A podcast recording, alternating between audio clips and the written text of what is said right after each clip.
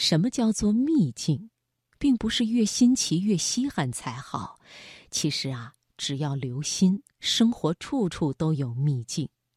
而善于在日常中找到并且享受秘境的人，那才是真正的高手。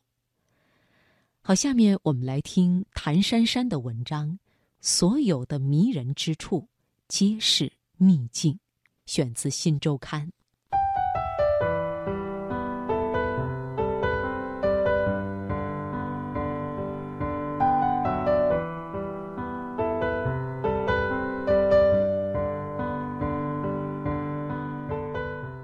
在随笔集《假如真有时光机》中，村上春树解释了自己跟冰岛这个国家的渊源。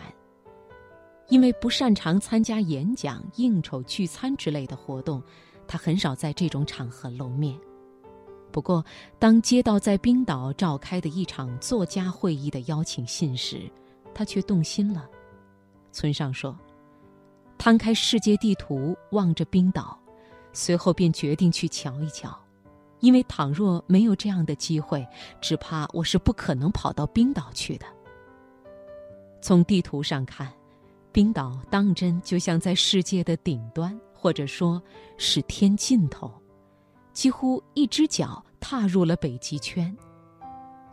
只要天尽头有东西存在，就想去看一看，这也是我的癖好之一。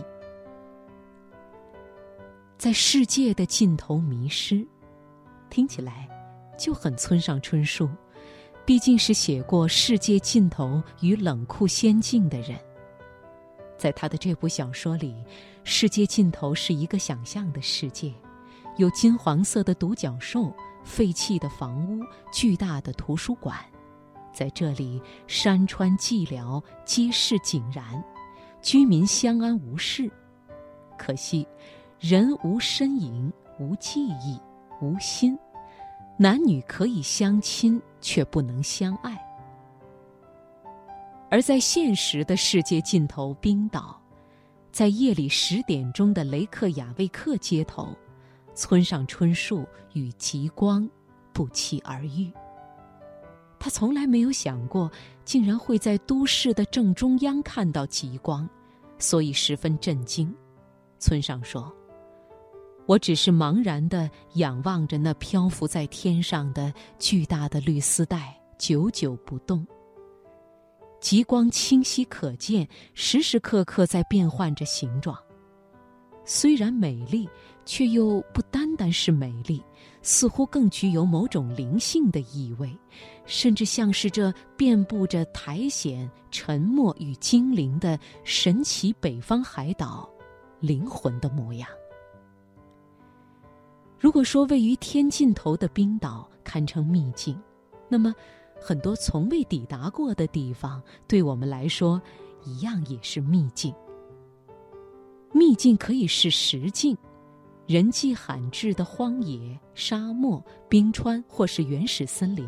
总之，就是探索频道和冒险家贝尔格里尔斯会带你去探寻的地方。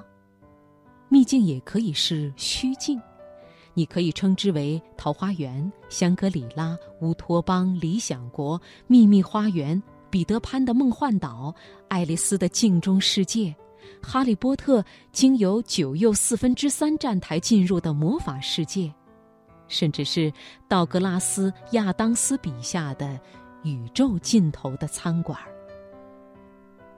秘境可以很远，茫茫宇宙，未知的东西实在太多了。比如，是否有另一个宜居的星球？秘境也可以很近，就在你所在的城市，就在你的身边。你总会有属于自己的隐秘小天地，比如一块只有你知道的绿地。秘境可以指向过去，月光下的罗马斗兽场，被热带丛林包围的马丘比丘。梁朝伟诉说心事的吴哥窟的那个树洞，而最大的秘境，可能是人类的思想和内心。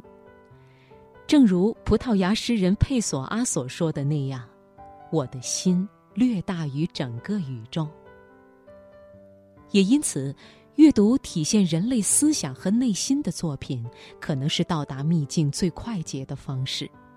打开一本书，你就进入了这本书所塑造的世界。秘境因人而异，对于梭罗来说，位于瓦尔登湖北面他自己搭建的小木屋，就是让他与尘世隔绝的秘境。有人不以为然地宣称，梭罗过的是假隐居生活，理由是他的小木屋距离最近的邻居不到一英里。而他的老师爱默生的居所，他父母的居所也都在散步可达的范围。据说有一个关于梭罗的著名段子：爱默生先生或夫人一旦摇响晚餐铃，梭罗就从林中猛冲出来，手里拿着餐盘，排在队伍最前面。然而，只要他保持着生活在别处的姿态，不论他离所谓尘世的距离有多近。他都是超脱的，正如他所说：“我独享太阳、月亮和星星，还有我那小小的天地。”秘境有时候可遇而不可求。作家骆以军的《三万尺高空》一文描述了一个朋友的一段奇遇。那是一趟从巴黎飞回香港的航程，那天恰好是中秋，半夜两三点的时候。从某一个梦中醒来，他被舷窗外的光辉场景所惊吓。飞机机翼像浸在某种薄荷调酒中的薄冰，一整片晕染着一种如梦似幻的青色，边沿则镶着一条非常耀眼的银色。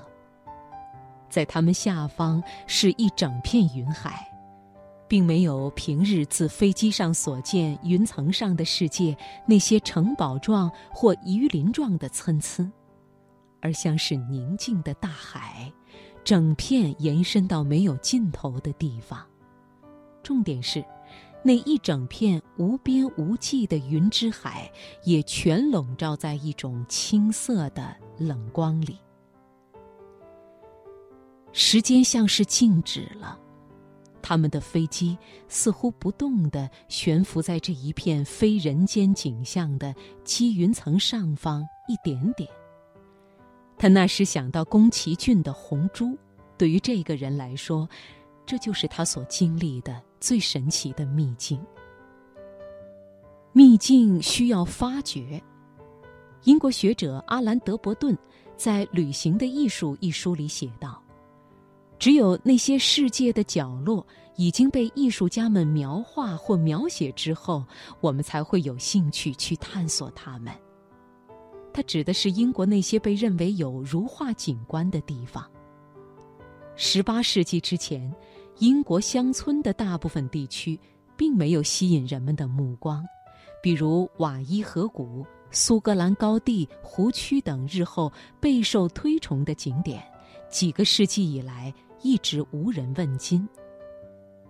作家丹尼尔·迪福曾经在18世纪20年代游览了湖区，他认为那里贫瘠可怕；而约翰逊博士笔下的高地同样是绝望的贫瘠。那个时候的英国富裕阶层喜欢到国外旅行，意大利最时尚，尤其是罗马、那不勒斯及周边的乡村。